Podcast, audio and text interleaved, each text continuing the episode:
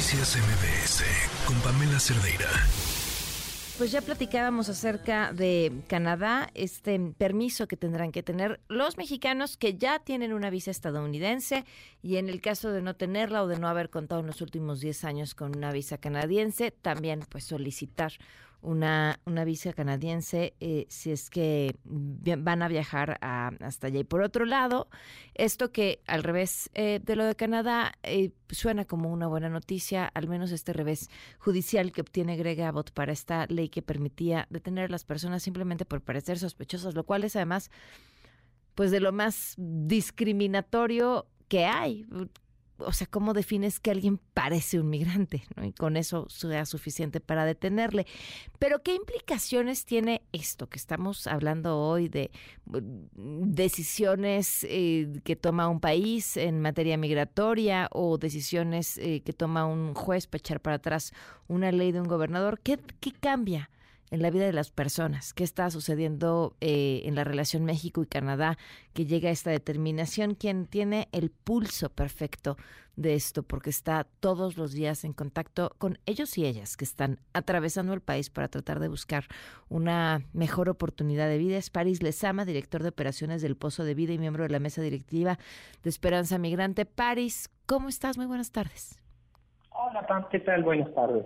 Empecemos por Canadá, París. ¿Cómo, ¿Cómo entender lo que está pasando? ¿Qué opción representa para, para los mexicanos Canadá? ¿Qué te dice esta definición?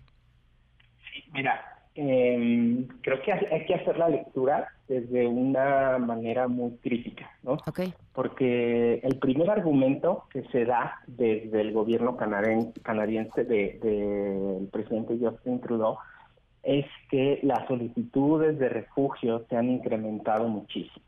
Es decir, la medida tiene que ver con que eh, pues en 2016 se tenían apenas 260 solicitudes de refugio de mexicanos en Estados en Canadá, perdón, y en 2023 la cifra creció a 23.995 solicitudes, es decir, pues más de casi un incremento de mil de mil de mil por ciento en el número de solicitudes. O sea, de 260 pasamos a 23 mil en un lapso de menos de 10 años. Entonces, en ese sentido es que eh, ellos dicen, pues en 2016, cuando nosotros quitamos la visa, pues teníamos 260 solicitudes de refugio, pero ahora como ya no tenemos visa y la gente se puede subir a un avión y puede llegar y cuando toca suelo canadiense tiene la posibilidad de solicitar refugio, mm. el número se nos fue a 23.995 solicitudes. Esa es la principal justificación que da el gobierno de Estados Unidos. Pero ¿Te hace sentido? De Canadá. ¿Te hace sentido? De Canadá, perdón. Tiene sentido, pero Ah, hay otro punto que es importante, porque 60% de estas solicitudes fueron rechazadas, pero de estas 60%, más de la mitad fueron abandonadas. ¿Qué significa esto de abandonadas? Que se quedaron ahí. Trámite, pero que ya no volvieron, ya no, ya no siguieron con su trámite. O sea, nunca fueron a firmar. Cuando tú solicitas refugio, tú entras en un proceso y tienes que hacer ciertas entrevistas, a veces tienes que ir a firmar de manera regular para que la autoridad sepa que sigues en el proceso, pero resulta que muchos mexicanos abandonaron este proceso. ¿A dónde se fueron? Efectivamente, seguramente muchos que fueron a, o sea, simplemente viven allá de manera indocumentada. Sin embargo, pues Canadá tiene frontera también con Estados Unidos. Y aquí hay que hacer una lectura de los números. ¿Por qué? Porque a finales del año pasado, em, entre 2022 eh, y 2023, cruzaron 160 personas la frontera entre Canadá y Estados Unidos de manera indocumentada. Sin embargo, para el año pasado fueron 1.513. El número se incrementó 10 veces. Entonces, y esos son los que se detectaron. Entonces, ante el incremento de cruces que existen de manera indocumentada entre Estados, entre Canadá y Estados Unidos, y especialmente de mexicanos cruzando de forma indocumentada de Canadá hacia Estados Unidos, pues obviamente se tienen que tomar medidas. Entonces, yo no creo que esto sea una medida unilateral de Canadá, es una medida que obviamente tiene que ver también con eh, blindar a Estados Unidos de la migración indocumentada ahora proveniente de México. Entonces, pues los migrantes se dieron cuenta de que había manera de llegar a Canadá y de ahí cruzarte a Estados Unidos. Entonces, esta medida tiene que ver también con frenar esa migración indocumentada. Ok, pues suena eh, mucho más eh, justificada que una decisión que obedezca a términos políticos, como quizá lo que está sucediendo en Estados Unidos. Justamente, entonces, si bien tenemos muchísimas solicitudes de refugio, también hay presiones de Estados Unidos para, de hecho hay un grupo de republicanos que hace un tiempo están presionando para que este cierre se diera.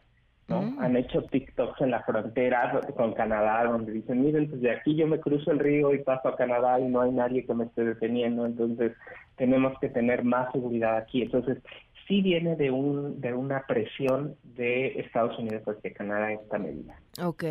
Ahora, y el otro caso, eh, hablábamos acerca de esta medida, mm, pues completamente antiderechos para detención de inmigrantes en Texas, que finalmente encuentra, al menos de forma temporal, porque todavía quedan instancias, una pausa.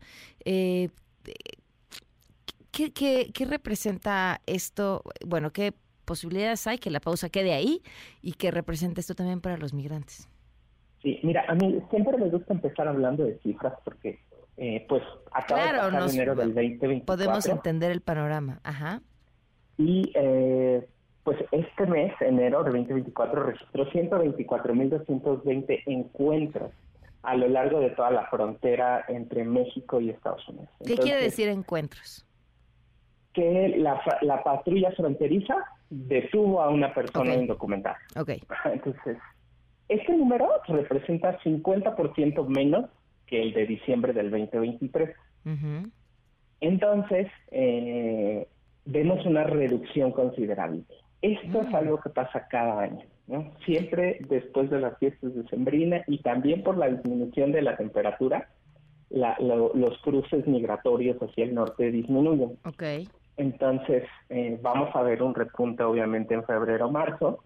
Sin embargo, eh, ¿qué es lo que implica esta, esta ley? Recordemos que la ley SB4 es una ley que firma el gobernador Greg Abbott el 18 de, diciembre del 2023, una fecha muy significativa, lo habíamos mencionado, eh, recuerdo que platicamos al respecto, que era el Día Internacional del Migrante, y él en esa fecha decide firmar una ley contra los derechos de los migrantes, ¿no? Entonces es una fecha muy simbólica y él decide tomar esta decisión de esta ley que convierte los cruces ilegales en un delito estatal y que los policías o jueces pueden deportar sin una orden federal. Entonces, eh, invade funciones de la federación.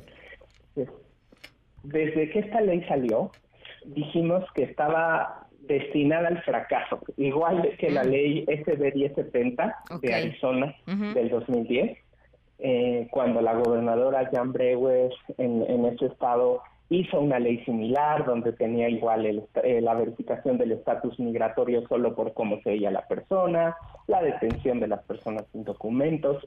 Ella le agregó que solicitar un empleo siendo indocumentado era una cuestión ilegal, eh, el transporte de, y albergue de migrantes era una cuestión ilegal y los arrestos sin orden judicial iban a ser posibles.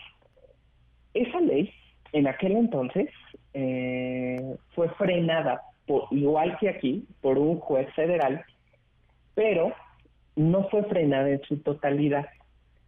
Se eliminaron la parte de la detención de personas sin documentos, la parte de la solicitud de empleos y los arrestos sin orden judicial, que sí se dejó que la verificación del estatus migratorio, o sea, un policía podía detenerte por cómo te veía y verificar si eras una persona indocumentada o no.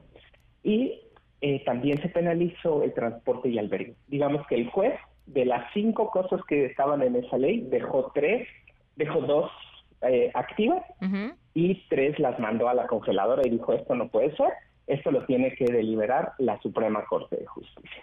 ¿no? Eso pasa en 2010, En 2012 el caso llega a la Suprema Corte de Justicia y la Suprema Corte de Justicia anula cuatro de las medidas y deja una, una con vida que después en 2013 a través de juicios legales igual se, eh, se quita.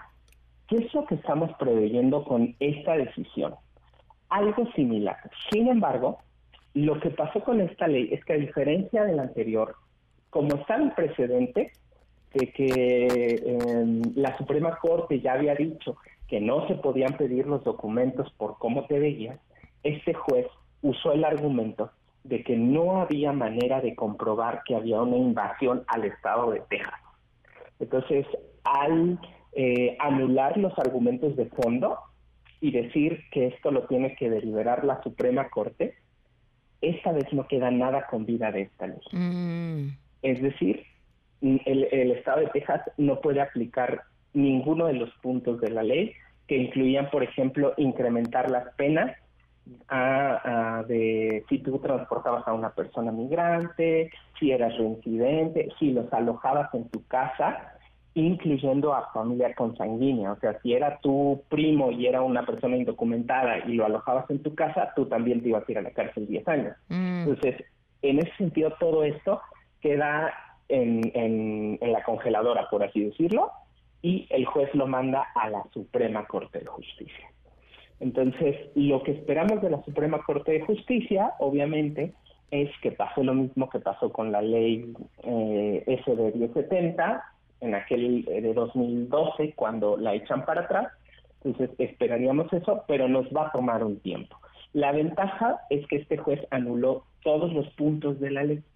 Entonces, en ese sentido, literal, no se va a poder aplicar ni un solo punto hasta que la Suprema Corte, en, cuando pues tome la decisión de abordar el caso, eh, decida. Pero en este punto, realmente es una muy, muy buena noticia. Esta ley, si bien hubo unos puntos que entraron en vigor hace, hace unos días, toda la ley en su totalidad iba a entrar en vigor el 5 de marzo, pero se pasa. Entonces, es una excelente noticia para todas las personas inmigrantes eh, en Estados Unidos. Sin duda. Paris, muchísimas gracias por todo este contexto para permitirnos entender dos noticias importantes del día de hoy. Te mando un fuerte abrazo. Igualmente, Pam, muchas gracias. Hasta luego. Noticias MBS con Pamela Cerdeira.